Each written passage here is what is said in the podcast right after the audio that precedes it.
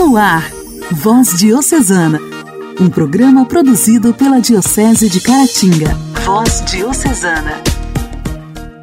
Olá, meus amigos! Que alegria estar de volta por aqui ao programa Voz Diocesana. Que bom te encontrar em sintonia mais uma vez. Estamos iniciando o nosso programa de evangelização hoje, quinta-feira, 21 de julho. Aumente o volume do seu rádio, porque o programa Voz Diocesana é produzido pela Diocese de Caratinga especialmente para você. Voz Diocesana. Voz Diocesana. Um programa produzido pela Diocese de Caratinga. Hoje, dia 21 de julho, celebramos o dia de São Lourenço de Brindes.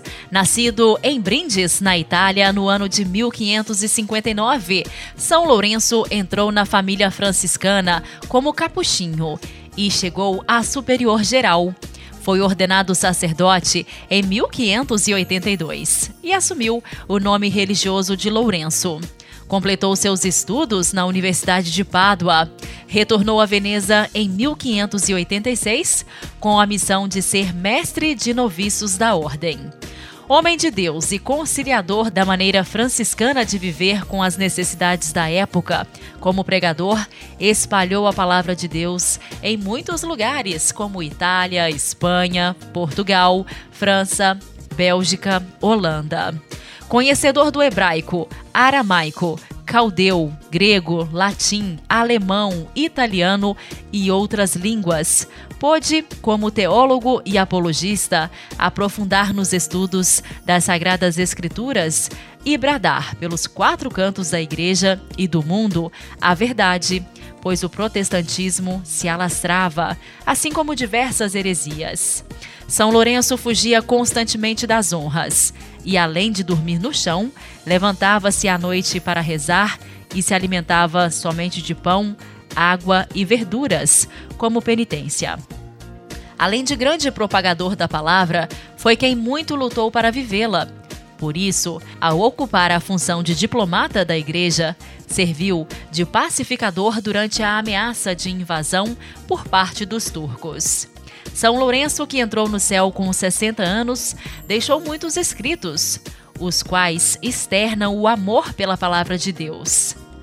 Faleceu no dia 21 de julho de 1619, quando voltava pela segunda vez em missão a Lisboa, Portugal.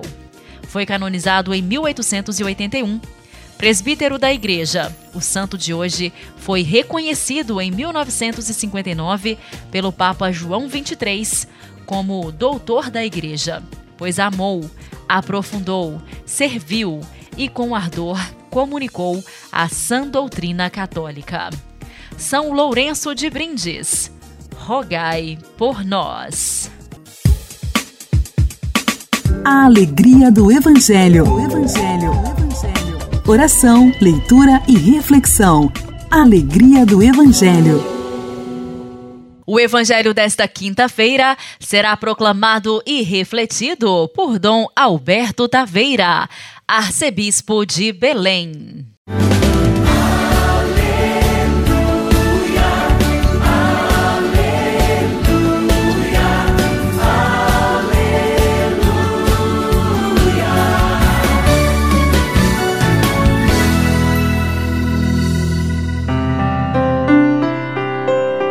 Naquele tempo, os discípulos aproximaram-se e disseram a Jesus: Por que tu falas ao povo em parábolas? Jesus respondeu: Porque a vós foi dado o conhecimento dos mistérios do reino dos céus, mas a eles não é dado. Pois a pessoa que tem será dado ainda mais, e terá em abundância. Mas a pessoa que não tem será tirada até o pouco que tem. É por isso que eles falam em parábolas porque olhando eles não veem e ouvindo eles não escutam nem compreendem. Deste modo se cumpre neles a profecia de Isaías: havereis de ouvir sem nada entender, havereis de olhar sem nada ver, porque o coração deste povo se tornou insensível. Eles ouviram com má vontade e fecharam seus olhos para não ver com os olhos, nem ouvir com os ouvidos, nem compreender com o coração, de modo que se convertam e eu os cure. Felizes sois vós, porque vossos ouvidos veem e vossos ouvidos ouvem. Em verdade vos digo, muitos profetas e justos desejaram ver o que vedes e não viram, desejaram ouvir o que ouvis e não ouviram. Caríssimo irmão, caríssima irmã, não basta ter os sentidos funcionando. Saber ouvir, saber falar, ter o tato, o olfato e daí por diante. Nós precisamos treinar a nossa sensibilidade. Você já percebeu que alguém pode passar pela rua e não notar aquilo que está acontecendo? Alguém pode cair ao seu lado e você não está nem aí? Não vê o que aconteceu? Não presta atenção? É distraído? Alguém chama e você não, não escuta? O que pode acontecer com uma pessoa andando pela rua pode acontecer conosco na vida. Eu até fico pensando na verdadeira insensibilidade que vai se criando Pensemos no nosso país, com tantos problemas que estamos vivendo. Às vezes eu fico pensando que as pessoas estão até anestesiadas. São tantas e tão ruins as notícias que as pessoas se cansam. E você pode estar na sua casa e ouvindo pelos meios de comunicação uma notícia de uma verdadeira tragédia ou das corrupções correntes e parece que você não está nem aí. Veja o que aconteceu no Evangelho. Jesus conta parábolas, Jesus fala da vida, para que a partir da vida as pessoas cheguem exatamente à mensagem do Evangelho, para entender de verdade o Evangelho, mas é um povo de coração insensível que não abre o seu coração para Deus. Podemos aprender hoje a prestar mais atenção no que Deus está nos dizendo pela Sua palavra e também pelo grande livro da vida. É bom aprender isso. É bom estar atentos, porque Deus não para de falar-nos. Deus vem ao nosso encontro. E como a expressão que o povo usa precisa amolecer o coração diante dos apelos, especialmente dos sofrimentos dos mais pobres, dos que passam por problemas mais graves. E o Senhor nos confia a responsabilidade de cuidar dessas pessoas.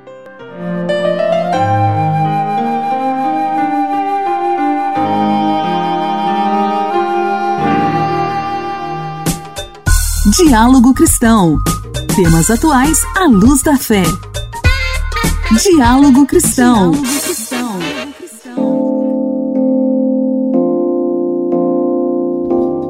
Julho é o mês de conscientização do câncer de bexiga. E aproveitando a data, o Instituto Oncoguia explica para você como se desenvolve a neoplasia, originária no órgão que armazena a urina. Conhecer sintomas do câncer de bexiga é mais que importante. Isso porque eles são facilmente confundidos com sinais de doenças mais comuns, como a infecção urinária. Hoje, aqui no quadro Diálogo Cristão, nós vamos ouvir as informações com a repórter Luciana Clara. Olá, Luciana! Olá, Janaíne. Olá, ouvintes do programa Voz Diocesana. A negligência dos sintomas e a consequente demora na busca por atendimento médico podem levar a diagnósticos em estágios avançados. Além disso, informações, campanhas e pesquisas sobre o câncer de bexiga são muito restritas no país e no mundo. Como é uma doença de baixa incidência, não há mobilização da saúde pública e nem interesse comercial no desenvolvimento de novos medicamentos. Fábio, oncologista do Hospital São José, em São Paulo, explica o que é o câncer de bexiga. Abre aspas. É a neoplasia que acomete o epitélio de revestimento ou as células que revestem a bexiga, órgão que armazena a urina internamente. O câncer de bexiga tem baixa incidência em comparação a outras neoplasias urológicas. Em 2012, a estimativa de novos casos foi de 8.900, sendo 6.210 em homens e 2.690 em mulheres. Apenas a título de comparação, no mesmo ano, 2012, o número de novos casos de câncer de próstata, que por sua vez atinge apenas homens, foi de mais de 60 mil casos. Fecha aspas. Dr. Fábio explica que os dois principais tipos de câncer de bexiga são os superficiais, que não invadem a camada muscular da bexiga, e aqueles que invadem a camada muscular. Os superficiais, que se limitam às células que revestem a bexiga internamente, têm maior incidência e são mais facilmente tratáveis. Abre aspas. O tabagismo é o principal fator de risco. Pessoas idosas e que fumam por muitos anos estão entre aquelas com maior risco de desenvolver a doença. Fecha aspas. Explica o Dr. Fábio. Em menor grau, a exposição ocupacional a agentes carcinógenos, como benzeno e irritações crônicas na bexiga, como infecções e cálculos, também predispõe à doença.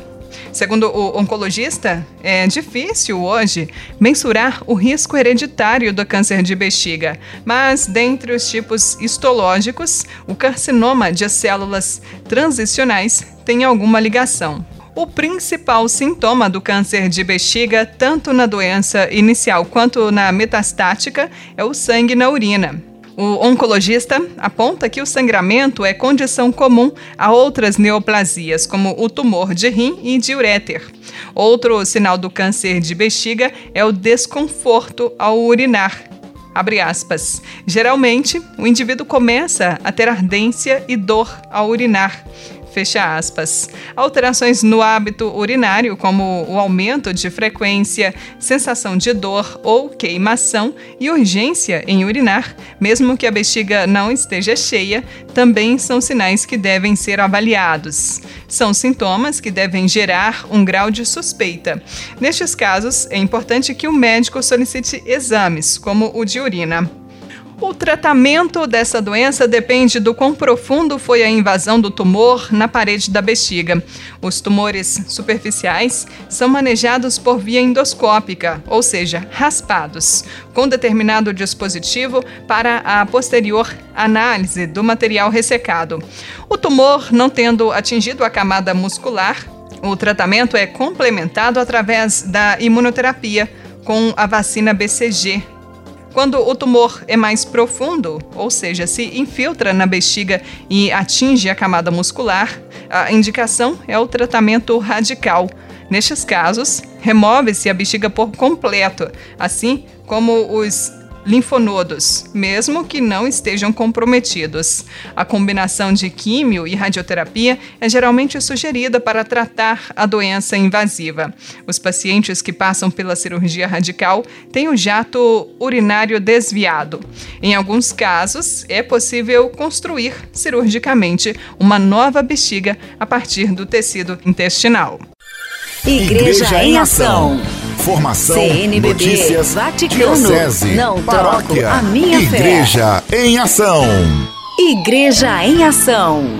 São a ternura no olhar, sabedoria ao falar, aconchego ao abraçar e amor sempre pronto a dar. É claro que eu estou falando dos avós. Neste ano, o Dia Mundial dos Avós e dos Idosos será celebrado no dia 24 de julho e pretende destacar o quanto os avós e idosos são valor e um dom tanto para a sociedade quanto para a comunidade eclesial. O tema, escolhido pelo Papa Francisco, também é um convite a reconsiderar e valorizar os avós e os idosos, tão frequentemente deixados às margens das famílias, das comunidades civis e eclesiais. Hoje, aqui no quadro Igreja em Ação, estamos recebendo o Padre Patrício, que vai falar um pouco mais para a gente sobre este dia tão especial que é o Dia Mundial dos Avós e dos Idosos. Olá, é muito bom estar com você mais uma vez aqui na sua rádio preferida, neste programa Voz Diocesano, programa que traz notícias da nossa diocese de Caratinga, também da igreja em nível nacional, em nível mundial. Estamos sempre conectados a tudo aquilo que a igreja tem nos orientado e hoje eu venho trazer para você notícias que vem do Papa Francisco para toda a igreja do mundo inteiro. Ano passado, ano de 2021, o Papa Francisco instituiu o Dia Mundial dos Avós. Você sabia? Então, Dia Mundial dos Avós e das Pessoas Idosas. É o quarto domingo do mês de julho. E o ano passado o tema foi Eu estou contigo todos os dias inspirado em Mateus, no capítulo 28, versículo 20. Este ano, o tema proposto pelo Papa Francisco é Na velhice continuarão dando os frutos, inspiração lá no Salmo 92, o versículo 15.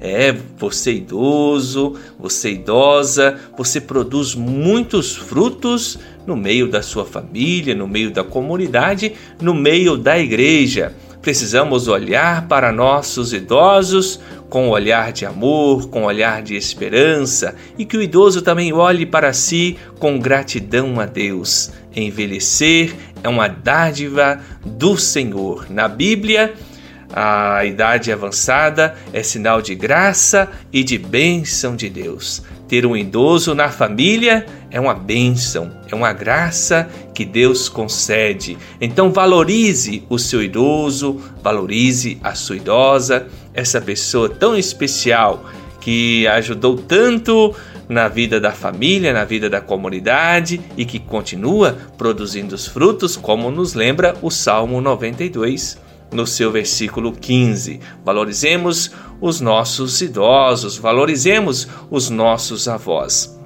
O pedido do Papa Francisco é que chegue sua mensagem a todos os idosos, em todas as igrejas, em todas as comunidades, sejam feitos gestos de carinho a esses nossos irmãos. O Papa pede que cada comunidade pense e realize algo de acordo com a sua realidade aí na sua paróquia, aí na sua comunidade, o que vai ser feito para os idosos? Podemos pensar em visitas, podemos pensar em missas, podemos pensar em celebração da palavra, enfim, use de sua criatividade, deixe que o Espírito Santo possa iluminar você, a sua comunidade, para que de fato seja feito algo a essas pessoas tão especiais que são os nossos idosos. Neste ano, o quarto domingo, né, vai dar no dia 24 de julho. Então vamos realizar né, durante toda a semana, se não for possível fazer no domingo, dia 24, pode ser feito durante toda a semana aí, essa semana de oração, essa semana de gratidão a Deus pela vida dos nossos idosos. Vamos fazer com que eles tenham muitas alegrias, não só nesse dia, não só nessa semana, mas que os idosos possam encontrar em suas casas, em seus lares, aquele carinho, aquele aconchego, aquele lugar onde elas possam se sentir amadas, é? Então, vamos lá, vamos cuidar, vamos valorizar, vamos celebrar a vida de nossos idosos. Não desampare o seu idoso. Seja carinhoso, seja carinhosa com o seu idoso, com a sua idosa. Celebre esse dia, celebre esta semana. Que Deus abençoe você. Lembre-se, você que ainda não é idoso, um dia você vai chegar lá pela graça de Deus. Um grande abraço, fique com Deus. Voz Diocesana. Voz Diocesana. Um programa produzido pela Diocese de Caratinga.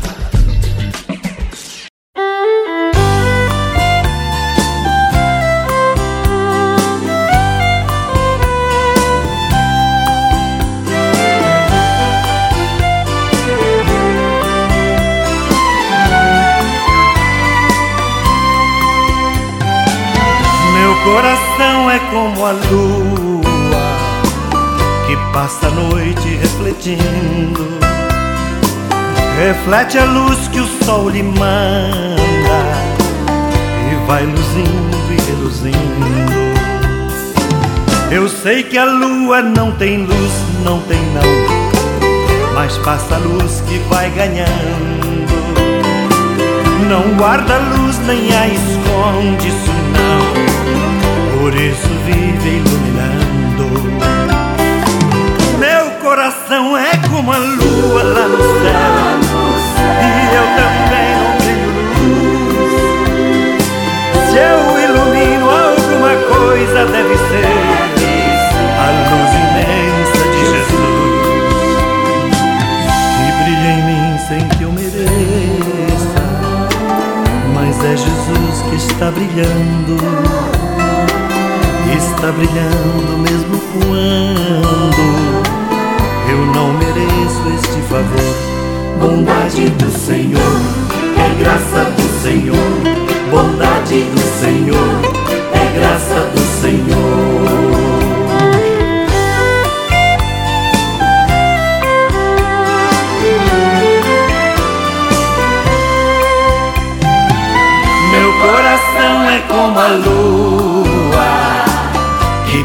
noite refletindo. Reflete a luz que o sol lhe manda e vai luzindo e reluzindo.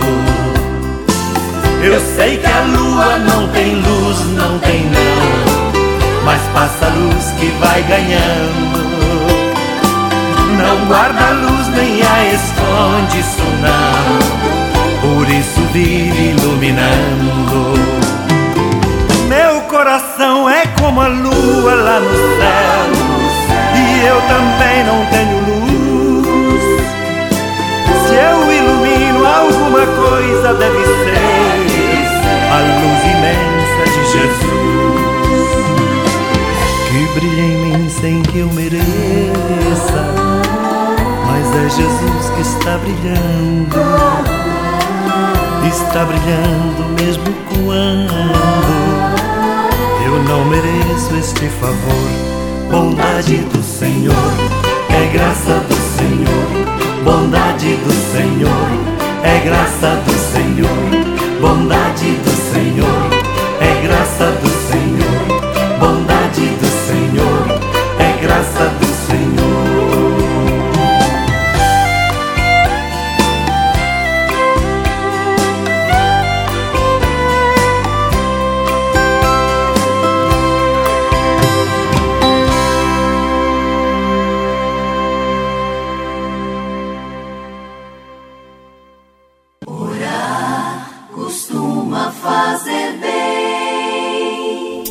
Intimidade com Deus. Esse é o segredo. Intimidade com Deus. Com Irmã Imaculada. Orar costuma fazer bem.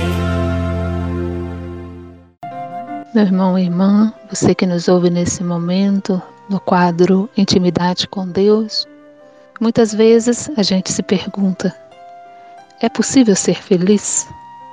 E acredito que hoje, muito mais, essa pergunta ela é feita diante de tantos problemas que a gente vê nos meios de comunicação, às vezes à nossa volta, nas nossas famílias ou até mesmo conosco mesmo. Será que é possível ainda ser feliz?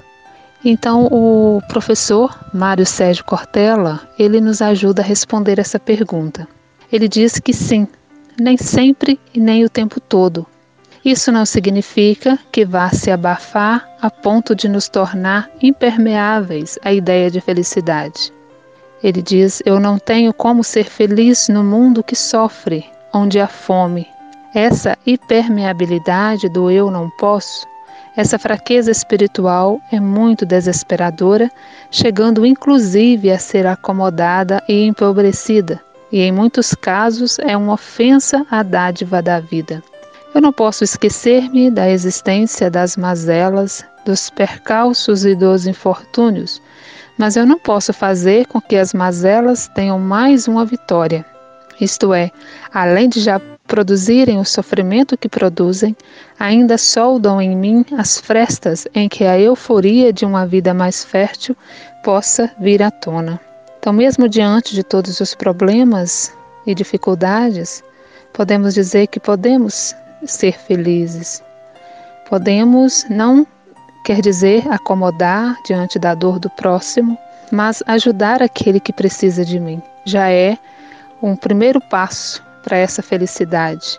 Eu só sou feliz, como eu já disse em outros programas, eu só posso ser feliz quando eu consigo fazer o outro feliz.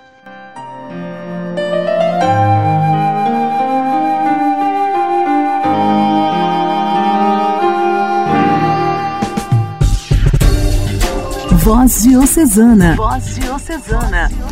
Um programa produzido pela Diocese de Caratinga.